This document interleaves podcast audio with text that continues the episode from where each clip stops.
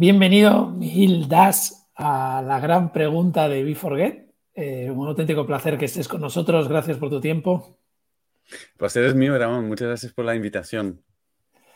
Y hablando, pues un poco antes de entrar en directo, ¿no? Eh, hablábamos de, al final, eres una persona que consigues regalar tiempo a otras personas para que sean más eficientes y puedan hacer, pues un poco desarrollar sus ideas o lo que quieran, pero al final buscas ese liderazgo desde esa mirada, ¿no? Te gusta desde ahí.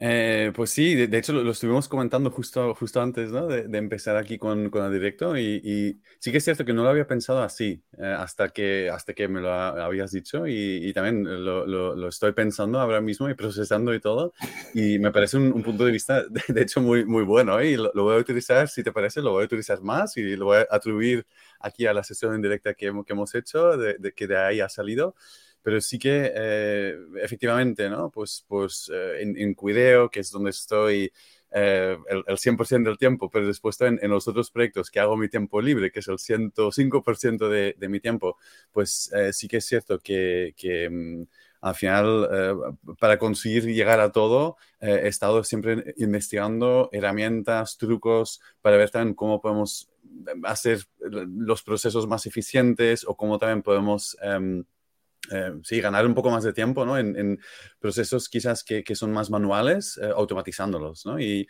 y, por ejemplo, en el caso de, de, Cuideo, por ejemplo, eh, Cuideo es una startup que está creciendo mucho eh, en los últimos años y también a nivel de, equipo de marketing, también, ¿no? Pues estamos, estamos creciendo mucho, em, pero a propósito, lo que hacemos es, em, tenemos un equipo pequeño, pero muy ágil. Entonces, lo que, lo que aquí, por ejemplo, hicimos, ¿no? Pues tenemos un, un una página de Notion, un dashboard, donde apuntamos todo y toda la información está ahí. Entonces, de esta forma, lo que son procesos más em, manuales de, oye, envíame esto, dónde puedo encontrar este logo, dónde está esta info, pues todo está ahí. Y además lo, compartimos también con el resto del equipo y además lo compartimos también con eh, proveedores externos, con, con periodistas y así todo el mundo tiene la info más actualizada siempre en el, mismo momento, ¿no? Y, y, esto nos ahorra muchísimo tiempo y así también el, tiempo que tenemos, ¿no?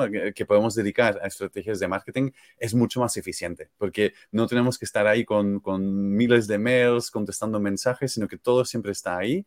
Eh, de hecho, también, por ejemplo, los, los fundadores de la compañía también tienen acceso a toda esta info y así también ellos siempre saben lo que, lo que está pasando en cada momento, ¿no? Y esto nos ayuda mucho uh, a nivel de equipo de, de, seguir avanzando con lo que es lo más importante, que es la estrategia y la ejecución. Y después todo lo que, lo que, lo que está alrededor de esto, pues intentar limitarlo un poco. De hecho, hay un meme que, está dando la vuelta en, Internet, ¿no? que, dice también que, en marketing eh, hay, eh, eh si, si, el 100% del tiempo de marketing ¿no? es, eh, es, a lo que nos dedicamos, pues un, un 10% lo dedicamos a pensar, un otro 10 a 20% lo, lo, dedicamos a ejecutar y después lo que sobra, ¿no? Este 70% lo dedicamos a explicar lo que estamos haciendo. Entonces, cuanto más podemos eh, bajar ese 70% a un 50, a un 40 incluso, pues es tiempo que ahorramos para dedicarlo a cosas aún más importantes.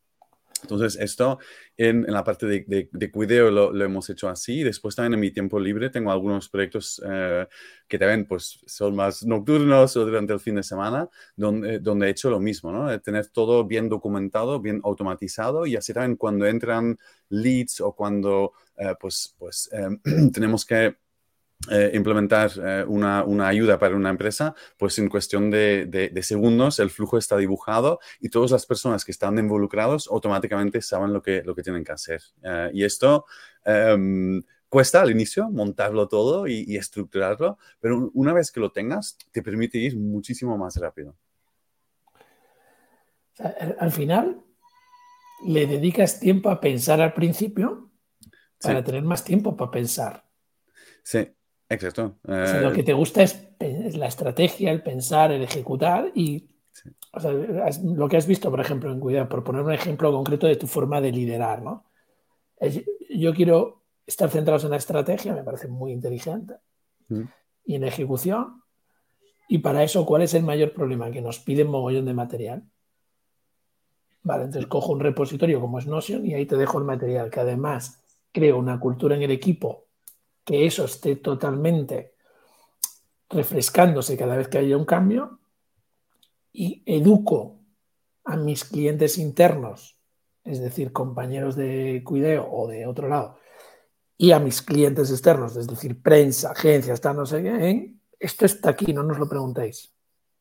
Exacto. Bueno, también nos lo pueden preguntar y, les vamos a contestar, ¿no? Eh, pero sí que la, idea, es que sean también autosuficientes un poco, ¿no? En, en, ese sentido y que también todo el mundo sabe exactamente dónde está toda la info. Eh, y de esta forma, Em, pues eh, va mejor para todos, ¿no? Y, además siempre está actualizado, que eso también es un tema que, muchas veces pasa en marketing, ¿no? Hacemos muchos análisis, tenemos muchos dashboards, em, tenemos también, ¿no? Pues, pues muchas estrategias que implementamos, fotos nuevas, material de campañas que vamos haciendo. Entonces, tener todo siempre en, los mismos sitios también da un poco más de tranquilidad a las otras personas de saber, pues mira, voy a mirar en esa carpeta y ahí sé que, que voy a encontrar todo lo que se está haciendo en este momento o todo lo que yo necesito y si no está, pues sé que lo tengo que pedir, lo tengo que hablar o contactar y, em, bueno, es, mucho más ágil, sí, sí. Y después también en la parte, eh, ya dices, y otros proyectos, ¿no? Tienes esa misma forma de ver, o sea, lideras desde dónde está el conflicto real aquí, dónde se está perdiendo el tiempo, en tu caso el tiempo, ¿no? ¿Dónde se está perdiendo el tiempo? Para comprender dónde se pierde y diseño un sistema que haga que nos vuelva a regalar tiempo para pensar en lo verdaderamente importante. O sea, esta es tu propuesta de valor continuo, ¿no?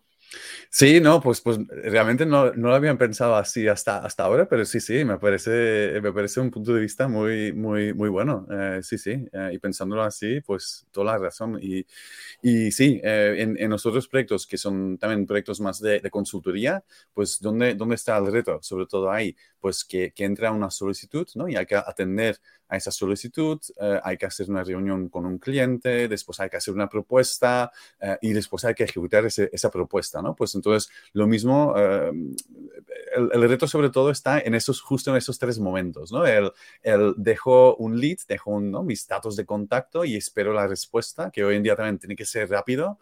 Después también prefiero tener una propuesta también personalizada, que otra vez también aquí eh, la rapidez también es relativamente eh, importante, es aún más importante tenerlo muy personalizado, pero también que sea rápido. Y después también la implementación, ¿no? Quiero ver exactamente quién lo va a hacer en qué momento. Entonces, en, en esos dos proyectos que, que, son temas más de consultoría, em, pues lo que, lo, que, lo que tengo, ¿no? Es que eh, las personas que llegan a esas dos páginas webs Em, que, están eh, bien posicionados en Google, pues llegan ahí, dejan el dato, entonces automáticamente esto va a una base de datos, avisa a la persona que, que, se va a poner en contacto, em, entonces esta persona ya empieza a hablar, al mismo momento después llega un mensaje a, la persona que se encarga em, de hacer la propuesta eh, para que también ya tenga la input eh, de, de, esos primeros datos que nos han dejado y después cuando ya se ha hecho esa primera llamada, pues eh, se envía los datos eh, también actualizando la base de datos, que también otra vez es una base de datos de, Notion. Yo parezco aquí un vendedor de Notion,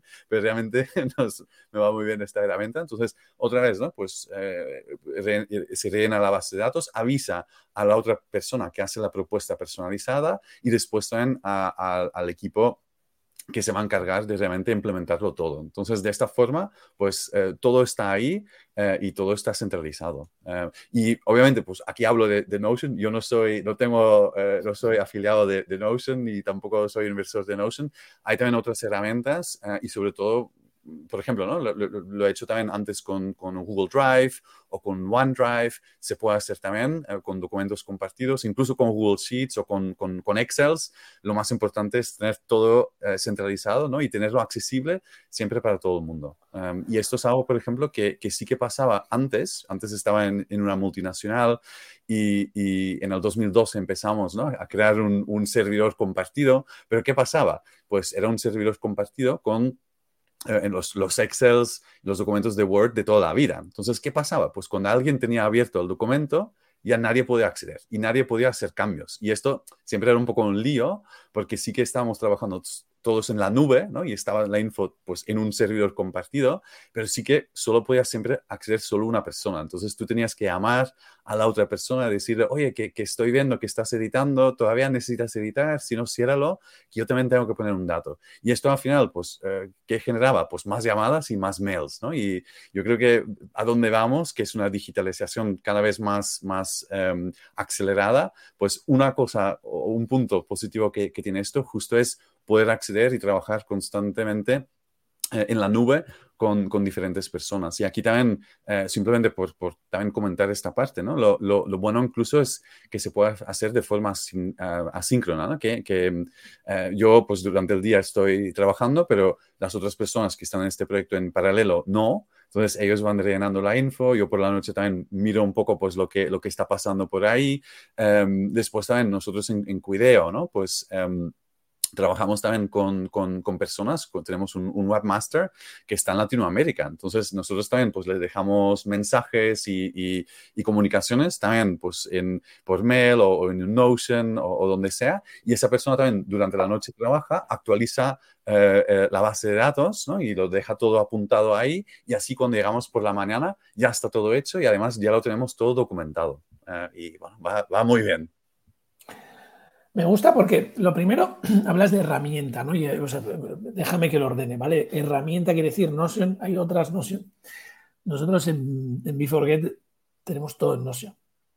O sea, Parecemos comerciales, nuestro... ¿eh? Aquí sí, sí, total. ¿Pero por qué? Porque es una herramienta que la persona que se dedica a esto, de crear el espacio para que aprendamos, decidió que este era el lugar, ¿no? Entonces, bueno, compartimos esa mirada, pero me gusta porque, oye, esto es una herramienta, pero como líder, no te quedes con la herramienta. Exacto. Sí. Sino que eh, lo primero es entiende el contexto donde sea y crea un modelo, el cómo es el modelo que te permita trabajar lo máximo posible en asíncrono ¿no? y que además todo esté actualizado y visible. Y este sí. es el cómo. ¿vale? Y el sí. para qué es para regalar tiempo a tu gente para que realmente se centre en la estrategia y en la ejecución para aprender más rápido. Uh -huh. sí. esto, esto, es lo que es el valor que tienes. Ahora, Totalmente. la cultura, Miguel, la, la, cultura que impida que esto suceda. ¿Cómo, ¿Cómo tú creas una cultura en tu equipo? ¿Vale? Para que esto los humanos no rompan la cadena. Sí, me parece Porque un, el propósito lo dejas muy claro. Oye, que yo, si hacéis esto, regalo tiempo. Sí, no, totalmente, ¿no? Y me parece un punto muy interesante que, has comentado, ¿no, Ramón? Porque, porque sí que eh, una herramienta como, como la que estuvimos comentando ahora, pero también otras parecidas, eh, tú lo puedes implementar, ¿no? Pero si tienes una estructura muy, muy jerárquica, eh, pues, pues no se va a actualizar la info, ¿no? Porque eh, tú, ¿no? Pues si, si tú estás eh, ejecutando, tú no vas a actualizarlo, porque entonces lo debería hacer tu jefe, pero tu jefe tampoco lo va a hacer, porque eh, tiene que esperar la aprobación de su jefe, ¿no? Entonces, en estructuras quizás muy, muy verticales o muy jerárquicas, ¿no? Pues eh, una, una, forma de trabajar así no, no funciona del todo bien, ¿no? No tendría su, su, impacto eh, deseado, ¿no? Porque totalmente, ¿no? al final es una herramienta y que va englobado dentro de una cultura, ¿no? Y esto también pasa un poco con con, con, con, con, empresas que también intentan implementar uh, Teams, ¿no? Uh, o, que incluso intentan implementar Workplace de, Facebook o, Yammer, ¿no? Que también son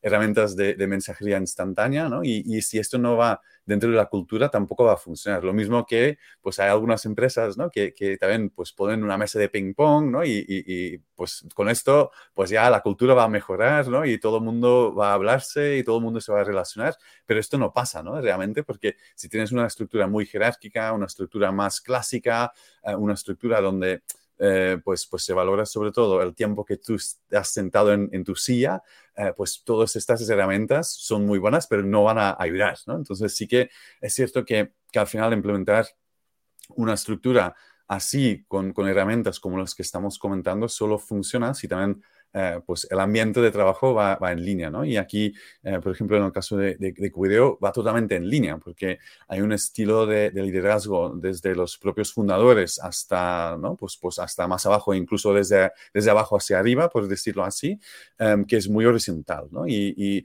eh, pues, pues ya en la propia oficina, ¿no? Tú entras en la oficina, la oficina es, es todo abierto, todos espacios abiertos, no hay despachos donde pues los directores están y los demás están fuera del despacho, eh, todo el mundo habla con todo el mundo, ¿no? Y al final el objetivo es que todo el mundo colabore para el, objetivo principal, que es conseguir que, eh, en el caso de Cuideo, que podemos ayudar a las familias ¿no? que están en una situación de eh, dependencia, que necesitan ayuda a domicilio. Em, y esto lo consigues si todo el mundo está alineado, ¿no? Y esto sobre todo también a nivel de equipo también, porque eh, en, en, en, en, Cuideo y en el equipo de marketing, ¿no? Pues em, somos un equipo pequeño, pero justo por, por tener esa estructura más horizontal, más abierta, ¿no? y, y, más transversal, pues eh, es un éxito, porque con, con, menos gente de una empresa tradicional puedes conseguir muchas más cosas. Pero, pero porque hay una cultura así, ¿no? Y después hay herramientas que también apoyan eh, en ese sentido. Entonces, eso también, em, pues, eh, ayuda, ¿no? Porque tú tienes esta herramienta donde vas poniendo todo o tienes, ¿no? Pues, pues tus diferentes herramientas, ¿no? Donde vas poniendo toda la info, pero solo funciona si en, en, a todos los niveles se va actualizando y se va actualizando, ¿no? Y, esto es realmente el, éxito y eso también es lo que da crecimiento, sobre todo en, en, empresas como Cuideo, que al final es una startup, ¿no? Donde tú necesitas... Eh, tienes un reto ahí de crecimiento y funciona si tienes al, equipo correcto ¿no? y el equipo adecuado que es capaz de, gestionar ese crecimiento, pero después también que hay todo ese apoyo alrededor ¿no? en cuanto a estructura, visión eh, y herramientas. Fíjate, hablas de cultura colaborativa ¿no? e innovación, cultura colaborativa para conseguir esos resultados exponenciales ¿no? y coincide mucho con, con, la propuesta que hacemos y el mapa que siempre hablamos. Entonces hablas de un propósito, por ejemplo, cuidado, tenéis un propósito muy claro porque, eh, ¿sabes lo que me gusta? Que te he escuchado que has hablado de las familias. O sea, el propósito está centrado en el usuario final, que es la familia. Entonces todos sabemos que trabajamos para la familia. Y en este caso, pues este tipo de personas para hacerles la vida más fácil a esas familias. estoy seguro que cuando entren en esa organización todo el mundo me sabe decir para qué están ahí. Ya, sí. Creo que este eh, propósito es clave, que, todo, que permanee para que todo el mundo entienda para qué, ¿no? Y es un propósito muy centrado en ese usuario. Sí. Pues has hablado de valores como la colaboración, has hablado de valores como la fíjate, hay un valor encubierto en todo eso que dices que es la generosidad, ¿no? La generosidad de invertir tiempo en que esté actualizado para que todo el mundo lo tenga. Has hablado de valores y mucho alineamiento de equipo. Ahora voy a con el tuyo particular, ¿no? Y dices, es pequeño, ¿no? No sé cuánto es pequeño, si son. Bueno, en, en, en, el caso nuestro son, somos cuatro personas. Vale, esas em, cuatro personas, que si nos fuésemos a un mundo de colegios, es un grupo de cooperativo de toda la vida, ¿sabes? ¿Cómo potencias la máxima responsabilidad individual de cada uno? Es dejando claro el, impacto que tiene lo que hace cada uno. Hmm. Y esto estás recalcando que lo haces mucho. ¿Qué roles juega cada uno? Sí, sí, exacto. Em, sí que es, es, bueno, he dicho que es, que es un equipo pequeño, pero obviamente cuatro personas, eh, pues, pues, bueno, son, es, es, potente, pero sí que por el volumen que, gestionamos, ¿no? A nivel de, facturación y también a nivel de, de, crecimiento, em, es un equipo pequeño en el sentido, pues eso es el, equipo clave, ¿no? con este equipo eh, conseguimos los, los, retos y después sí que hay un apoyo ahí por, por también agencias externas y colaboradores externos. Eh, entonces ahí también pues se multiplica por, por dos el, el, número, pero aquí pasa lo mismo, ¿no? Que también pues eh, esas agencias y esos colaboradores externos solo funcionan si esas cuatro personas clave, ¿no? Que son los perfiles más importantes que, que tenemos a nivel de marketing, pues entienden perfectamente su rol, entienden perfectamente su responsabilidad, ¿no? Y también pues están muy motivados a siempre ir más allá y siempre a conseguir más, más cosas. Em, y, ahí, eh, ahí está realmente el, crecimiento, ¿no? De tener eh, a todo el mundo muy, muy alineado. Y nosotros también, eh, cuando diseñamos el equipo, ¿no? Pues también lo estuvimos pensando mucho para ver, pues, cuáles son realmente los, los perfiles más importantes. Y ahí mm, detectamos, pues, tres áreas donde queremos crecer este año. Y ahí tenemos a, ahí a, los tres especialistas en, en, marcha. Y después hay otra persona que es un perfil más transversal, que también nos ayuda con toda la parte de comunicación y, y también asegurar que todo en general fluye ¿no? y sigue, fluyendo. Y cuando ya defines esos roles y, esas funciones muy claras que estás diciendo, ¿y cómo os marcáis objetivos? Em, pues eh, lo, marcamos em, a nivel de compañía, ¿no? Pues, pues eh, sí que desde los fundadores, ¿no? Y desde, desde el equipo directivo de Cuideo, ¿no? Hay, hay unas directrices de qué, qué, es lo que queremos conseguir este año, que también en el mundo de startups ha habido un cambio recientemente, porque eh, hasta, hasta, hasta hace poco el objetivo sobre todo era crecer, crecer, crecer, ¿no? A cualquier eh, coste, um, que en Cuideo nunca se ha hecho así, sino que siempre ha sido un, crecimiento, pero con una base eh, sólida a nivel de, de, de, ingresos, ¿no? Pues, pues muy, muy sólida, em, pero sí que han habido startups, ¿no? Que han estado creciendo uh, muchísimo, pero con un impacto muy negativo en, en, sus números, ¿no? Si realmente miramos a los números. Entonces, sí que en, el caso de Cuidado ha sido siempre un, un, un, crecimiento muy sostenible, pero sí que nos hemos propuesto este año, ¿no? Sobre todo también consolidar mucho el, el negocio, ¿no? Entonces, hay un objetivo a nivel de compañía que después se traduce en las diferentes áreas, ¿no? Tenemos, pues, el área de marketing, de operaciones, eh, el equipo comercial, eh, toda la parte de, producto, ¿no? Entonces, eh, definimos los, los, objetivos, los OKRs eh, a nivel de, departamento y después en cada departamento también entramos un poco más en los detalles y fijamos, lo hacemos por trimestre, ¿no? Pues este trimestre, ¿qué queremos hacer? Y como tenemos ahí esos tres, tres perfiles clave, pues cada perfil clave también tiene ahí sus, sus objetivos particulares y después em, lo que hacemos es conseguirlos, pero en equipo, porque...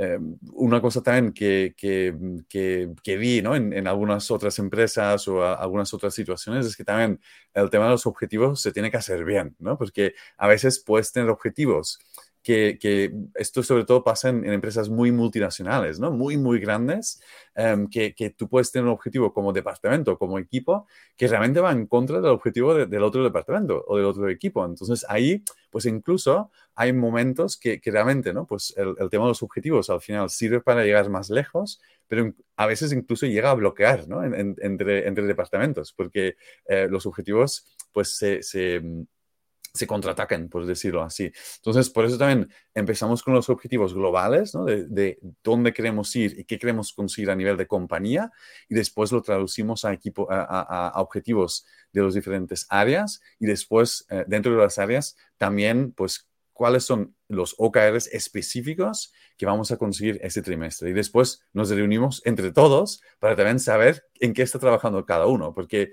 eh, para evitar una vez más ¿no? que, que, hay objetivos que igual no coinciden del todo eh, y que van incluso en contra de, ese objetivo principal que tenemos como compañía.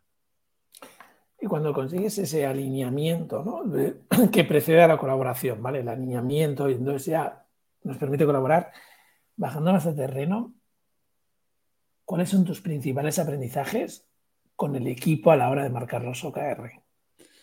¿Cómo habéis evolucionado? Porque los OKR es algo que debes de hacer tuyo y evolucionar, ¿no? esto de, por no marcar una falsa creencia, ¿no? Pues es que a mí no me funcionaron. Bueno, no, sé, no solo es la herramienta como noción, ¿no? Es todo lo que hay detrás.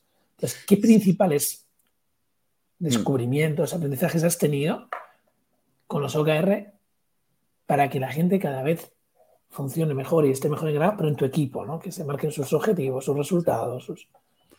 Pues em, eh, yo diría quizás eh, tres cosas. Eh, uno es a nivel de, OKRs, ¿no? Pues los OKRs en muchas empresas se suelen trabajar trimestralmente, ¿no? Entonces cada trimestre hay una revisión, pero sí que pues a nivel de, equipo, ¿no? o, a nivel personal incluso, pues a veces hay demasiado tiempo entre ¿no? pues que se define un OKR y, que se implemente. Entonces, eh, a nivel de OKRs, lo que, lo que sí he visto es que, que va muy bien, em, trocearlos, ¿no? Hacerlos más pequeños y hacer ahí un, seguimiento em, constante. Entonces ahí también, eh, pues lo que hacemos a nivel de, de, equipo es, tenemos una reunión mensual del equipo de marketing donde todo el mundo comparte en todo lo que está trabajando, porque pasan muchas cosas en el día a día y así también todo el mundo está, está al tanto. Y después también tenemos eh, reuniones individuales para también desbloquear temas y para ver también prioridades, ¿no? Porque los OKRs están ahí, pero después también está el día a día. Y a veces lo que pasa es que, que, el día a día te absorbe tanto que a veces esas OKRs, que al final es, es lo que nos tiene que guiar, pues, eh, pues se quedan ahí un poco más diluidos. Entonces, por eso también en las reuniones semanales, ¿no? Pues ayuda mucho el tema de em, eh, reenfocar, ¿no? Y, repriorizar para conseguir que el día a día y las cosas importantes y urgentes se siguen haciendo, pero que después también que seguimos con el foco en, en, en los OKRs, ¿no? Em, después también, eh, segundo, em, creo que también el, tema de, crear una cultura donde no conseguir los OKRs no necesariamente significa um, un fracaso personal o profesional, uh, que eso también es algo que, a nivel de cultura um, uh, se trabaja mucho ¿no? en, en, Cuideo, pero también en, el equipo, es decir, en los OKRs, ¿no? pues son objetivos a propósito ambiciosos, ¿no? Y, el objetivo no es quedarte con el status quo y subir un 2% o conseguir, mmm, pues, hacer una cosa más de lo que ya hacías, sino que el objetivo es justo que sean eh, eh, ambiciosos, ¿no? Para que tú te esfuerzas y vas más allá. Eh, entonces también, eh, pues a veces los, los, retos son ambiciosos y también pues dependemos de un contexto. Venimos de un contexto, eh, estos último, este último año y medio, un contexto bastante eh, desafiador, ¿no? Que hemos tenido eh, pues, pues la, todo, todo, lo que pasó con el COVID, que sobre todo en, en, este sector afectó muchísimo, porque obviamente, ¿no? Pues estamos hablando de um, poner en contacto familias con cuidadores. Entonces, obviamente, ¿no? Pues eh, las familias tienen muchas veces gente mayor, gente que, eh, pues, pues eh, bueno, tiene riesgos médicos, ¿no? Entonces, obviamente, pues el COVID ha afectado. Después también venimos, ¿no? De, de una época de una inflación que ha ido subiendo eh, y después hay otros factores que también han ido influyendo este año. Entonces, a pesar de que hace tres meses o hace seis meses tus objetivos parecían ambiciosos, pero conseguibles, ¿no? que, que, que eran posibles de, conseguir, eh, pues puede pasar que, que, después ya no es así, ¿no? Entonces, um, igualmente hay que intentar llegar al máximo, ¿no? Y llegar a ese objetivo, pero también eh, no conseguirlo no necesariamente es, es, es, algo malo si tú te has esforzado al 100%, ¿no? Y, y, también ayuda a que los objetivos y los OKRs siempre sean ambiciosos, porque si no, entramos un poco más en una cultura donde la gente a propósito se pone objetivos menos ambiciosos porque sabe que estos sí que se van a conseguir.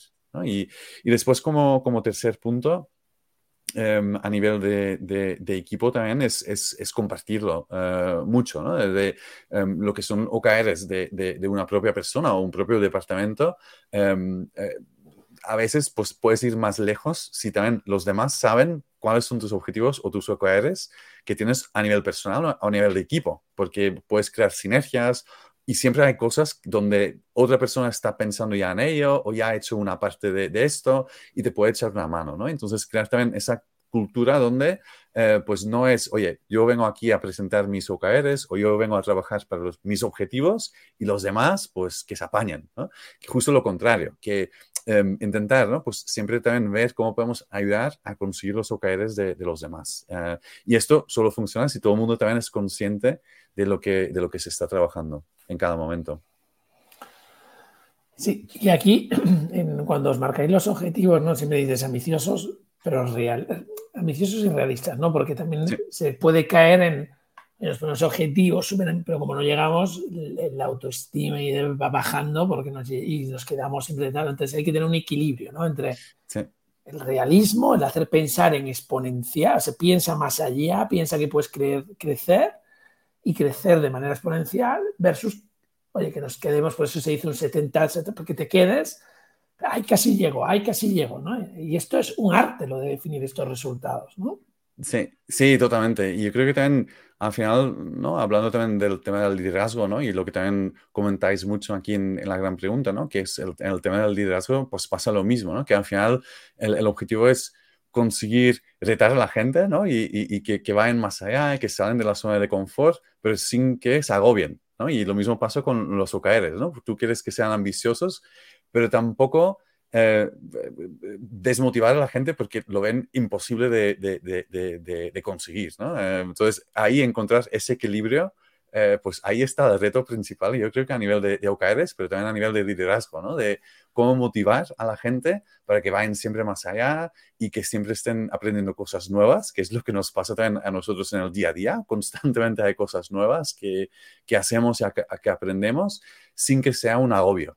Y esto, esta línea es, es, es bueno, y, conseguir ahí darle en el clavo es, es, es, yo creo que igual lo más... Em, complicado, pero también lo más importante de, conseguir. Me, a mí me, ha gustado, mira, lo primero de todo, me ha gustado que tú vas al conflicto más repetitivo, que la gente siempre dice no tengo tiempo. Así que eso le has dado la vuelta, ese conflicto, y has visto una oportunidad en diseñar modelos y utilizar herramientas que le den más tiempo a la gente y que le den más tiempo para uno estar centrado en el propósito, potenciar la responsabilidad individual de cada uno dejándole claro su rol, su función y dónde impacta cultivando ese alineamiento y cultura con los OKR para conseguir esos resultados tanto en un emprendimiento pequeño entre comillas, como es el tuyo, que, además has jugado al principio con ese el 5%, no te digo 100 más 5, y que hace que funcione, y al mismo tiempo eres capaz de que un equipo cree una cultura colaborativa y de innovación para conseguir que entre cuatro más otros cuatro de una agencia se consigan resultados exponenciales. Y esto es el valor que, aportas. Entonces yo te agradezco que vengas a aportar ese valor y además porque lo has mapeado directamente en todo nuestro mapa de liderazgo colaborativo.